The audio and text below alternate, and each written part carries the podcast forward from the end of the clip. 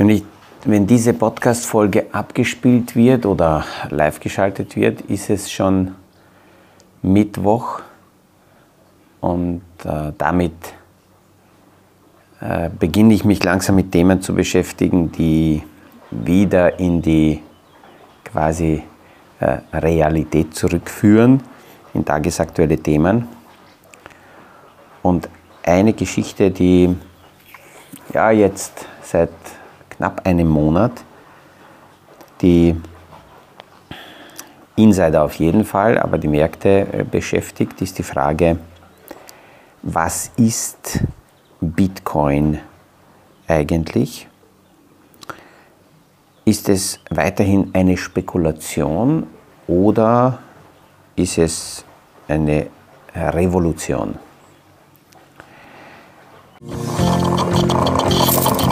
Aus dem Kaffeesatz, der Podcast von AL und E Consulting. Aktuelle Kapitalmarkt- und Wirtschaftsfragen verständlich erklärt mit Scholt Janosch.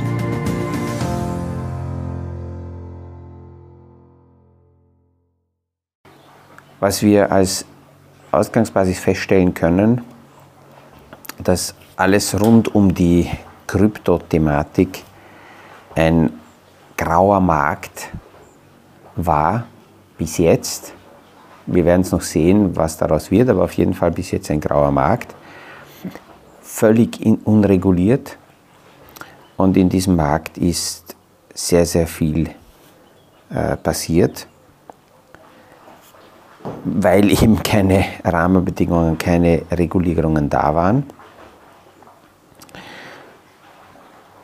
Und es bestand immer die Gefahr, dass wenn einmal dieser Markt reguliert wird, das dazu führen kann, dass überhaupt keine Krypto-Coins mehr von irgendjemandem gehalten werden können. Das war immer die, die größte Gefahr.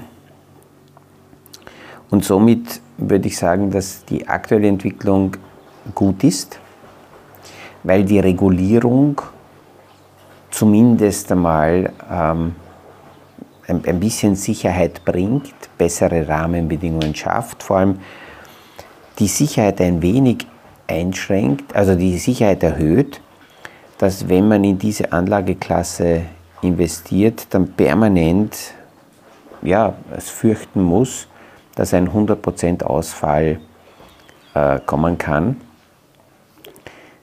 Ich würde auch dazu sagen, dass die Regulierung nicht dazu führen wird, dass ein 100% Ausfall äh, ausgeschlossen werden kann. Die Regulierung wird keine Garantie sein. Aber gestern und vorgestern habe ich ja über Warren Buffetts Meister gesprochen und Benjamin Graham hat innere Werte, Fakten, Bilanz als Grundlage dafür genannt, dass man überhaupt Vertrauen aufbauen kann. Und gerade bei den Kryptos fehlt genau dieser innere Wert. Äh, es fehlt eine Bilanz und ähm, ja, damit ist es sehr schwierig, diese Sicherheit zu finden, die sehr viele bräuchten oder das, die wir als, als Investoren bräuchten, um Vertrauen entwickeln zu können in eine bestimmte Anlageklasse. Wichtig ist bei allen Anlagen trotzdem weiterhin, sich mit der Anlageklasse auseinanderzusetzen, um die Idee überhaupt, die Geschäftsidee zu verstehen. Wenn ein Anleger bestimmte ähm, Anlageklassen nicht versteht, nur wegen eines Marketingversprechens oder nur wegen hoher Kurssteigerungsversprechen etwas zu kaufen, ist immer eine spekulative Wette.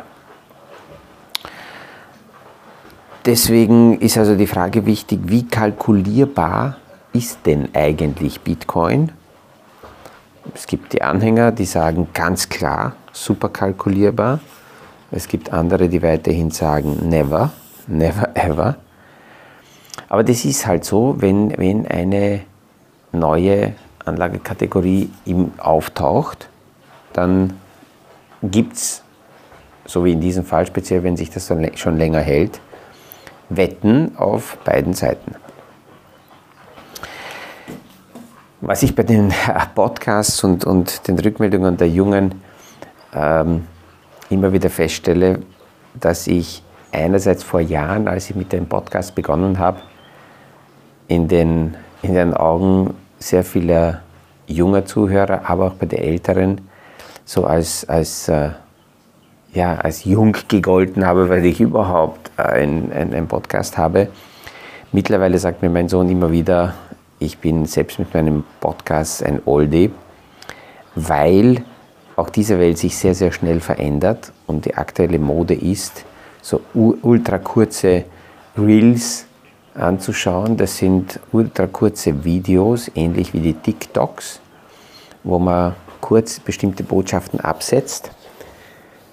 Ähm, für die Algorithmen, die äh, die YouTube-Videos und auch die Podcasts verfolgen, sind die 20 Minuten, die ich als Podcast-Folge habe, viel zu lang. Und äh, ja, eigentlich arbeite ich dagegen mich, wenn ich die Algos irgendwie manipulieren wollte. Ähm, es gibt neue Formate, die mittlerweile eher mehr äh, nachgefragt werden. Das sind Zweiergespräche, wo zwei miteinander diskutieren. Ab und zu machen wir das ja.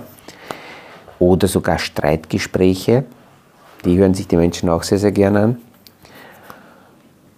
Und ähm, was noch so ein Format ist, sind so Reaktionspodcasts oder Reaktionsvideos. Da tritt also jemand auf, sagt irgendetwas und dann gibt es darauf eine Reaktion.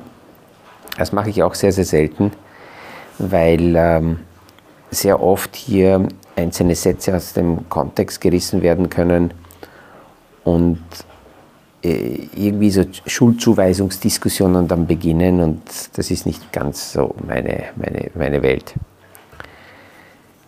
Die Idee zu diesem Beitrag heute, wie sicher ist überhaupt Bitcoin oder was ist Bitcoin, hat ein Artikel aus der Wirtschaftswoche äh, mir geliefert, weil auch dort bestimmte Punkte auf, aufgegriffen werden. Was wir in Summe feststellen können, ist, dass Bitcoin weiterhin eine ja, asymmetrische Wette ist.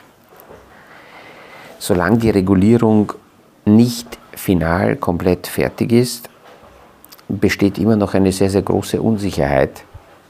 Und die Frage, wie es mit den Kryptos weitergeht, kann in, in viele Richtungen ausgehen. Es ist noch nicht fixiert und festgelegt, wie es ausgeht. Auch wenn jetzt kurzfristig die Bitcoin-Kurse von etwa 15.000, 16.000 Dollar auf 30.000, 31.000 angestiegen sind. Ein Argument wurde lange als, als Hauptvorteil von Bitcoin genannt. Das war die Anonymität, dass es also hier Zahlungsmittel gibt, die anonym sind, dezentral sind. Aber ich sehe weiterhin in dieser Anonymität keinen wirklichen Vorteil. Ähm, die kritischen Argumente, dass Bitcoin äh, speziell für kriminelle Geschäfte verwendet wird, ist auch nichts Neues, weil Geldwäsche ja nicht erst seit Bitcoin existiert. Geldwäsche gibt es seit Jahrhunderten mit Dollar, mit Euro, mit Yen, mit Yuan. Funktioniert es sehr, sehr gut. Man kann nicht einmal sagen, es hat immer gut funktioniert. Es funktioniert ja immer noch sehr gut. Und parallel dazu ist Bitcoin immer wieder schon für tot erklärt worden. Man sagt ja auch totgesagt, äh, totgesagte leben länger.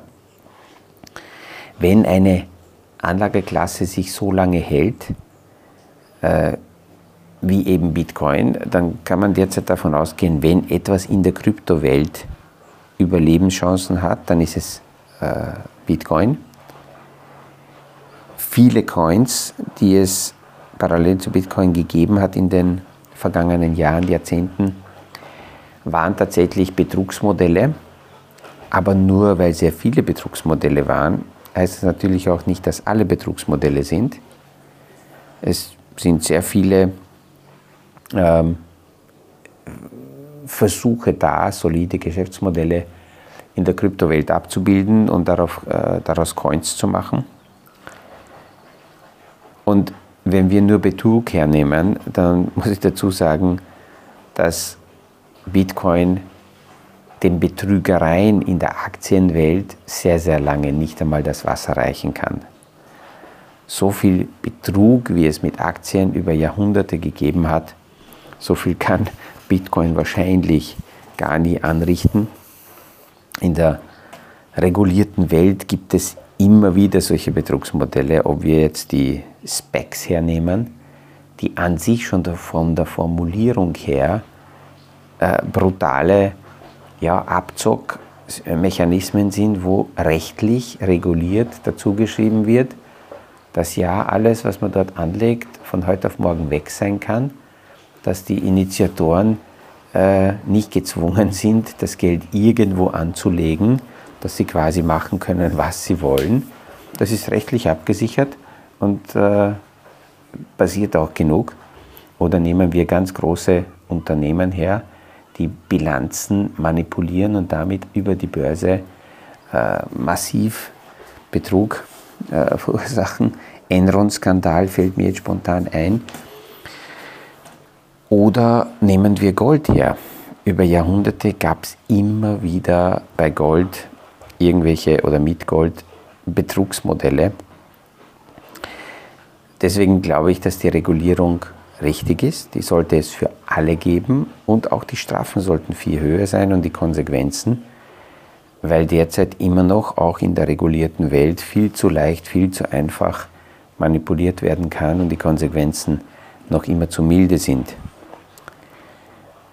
All jene, die gern Aktienmärkte manipulieren, denen hat auch eine unregulierte Kryptowelt gefallen weil sie dann plötzlich dort natürlich deutlich mehr Möglichkeiten gehabt haben, das Spiel unreguliert außerhalb des Systems zu spielen. Und wenn wir die Betrugsmodelle anschauen, die bei, äh, da, bei den Kryptos aufgetaucht sind, dann sind es genau jene Modelle, die auch in der regulierten Welt passiert sind, nur halt jetzt außerhalb und in einer anderen Dimension und in einer anderen Geschwindigkeit, weil es zu erwarten war, dass irgendwann diese Märkte auch reguliert sein würden, beziehungsweise man ihnen genauso draufkommt.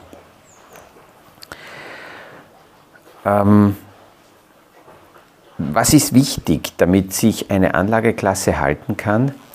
Naja, wenn etwas Neues auftaucht und es findet Handel statt, es wird also täglich gekauft, verkauft und das in immer größerer Dimension, dann ist die Wahrscheinlichkeit groß, dass eine bestimmte Anlageklasse bleibt wenn kein Handel stattfindet, sondern nur etwas ausgegeben wird, aber es wird nicht verkauft. Und das war am Anfang in der Kryptowelt so, dass hier alle, ähm, die diese, diese Anlageklasse sich angeschaut haben, die Coins gekauft haben, aber niemals daran gedacht haben zu verkaufen.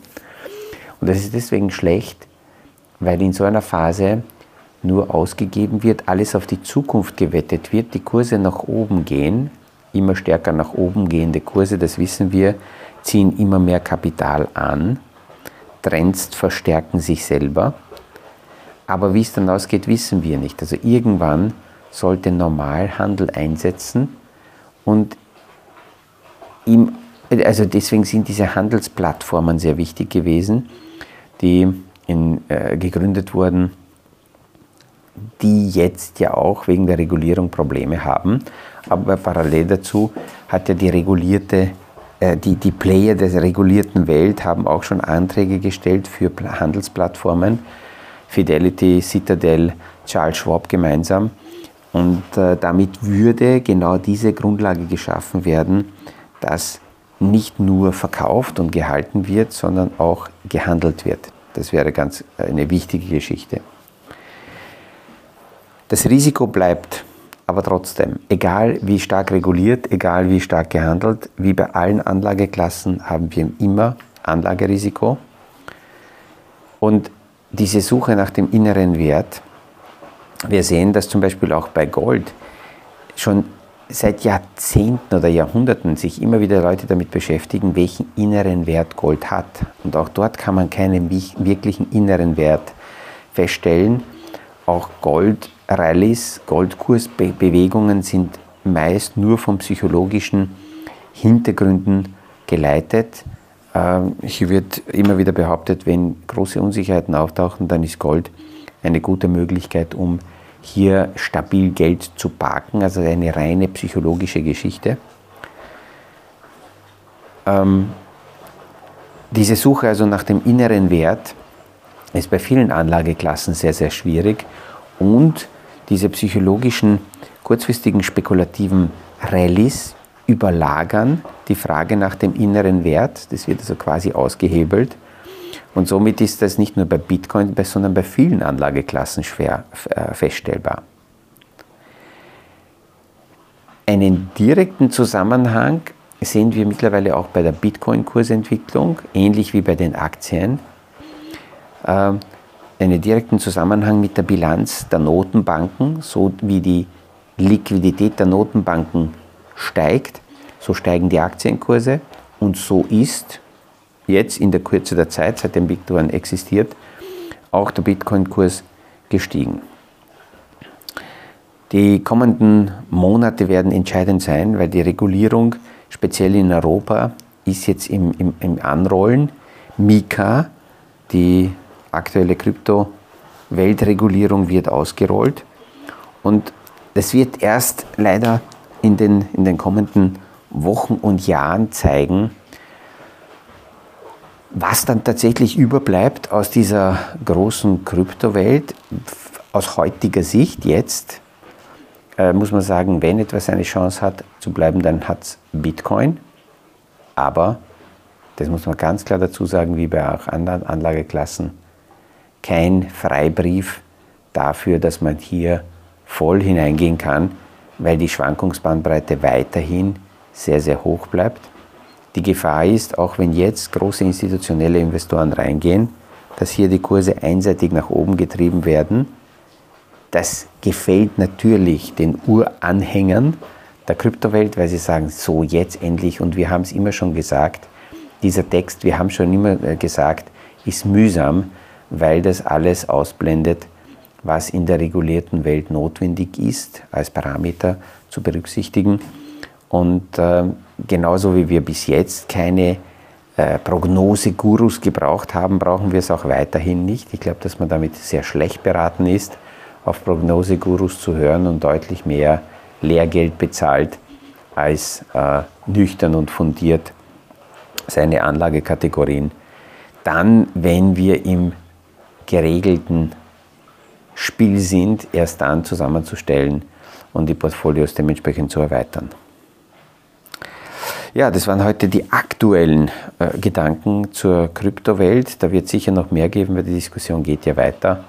Mal sehen, äh, wie die zweite Runde des BlackRock-Antrages ausgehen wird auf ein ETF. Wir werden es hier ganz sicher besprechen. Ich wünsche allen einen schönen Tag und freue mich, wenn wir uns morgen wieder hören beim nächsten Podcast aus diesem Kaffeesatz hier aus der herrlichen Bucht von Santa Giulia. Das war aus dem Kaffeesatz, der Podcast von AL und E Consulting zu aktuellen Kapitalmarkt- und Wirtschaftsfragen, verständlich erklärt mit Scholt Janosch. Aktuelle Fragen, Rückmeldungen und Anmeldungen zum nächsten Kapitalmarkt-Talk findet ihr auf unserer Homepage www.aleconsulting.at.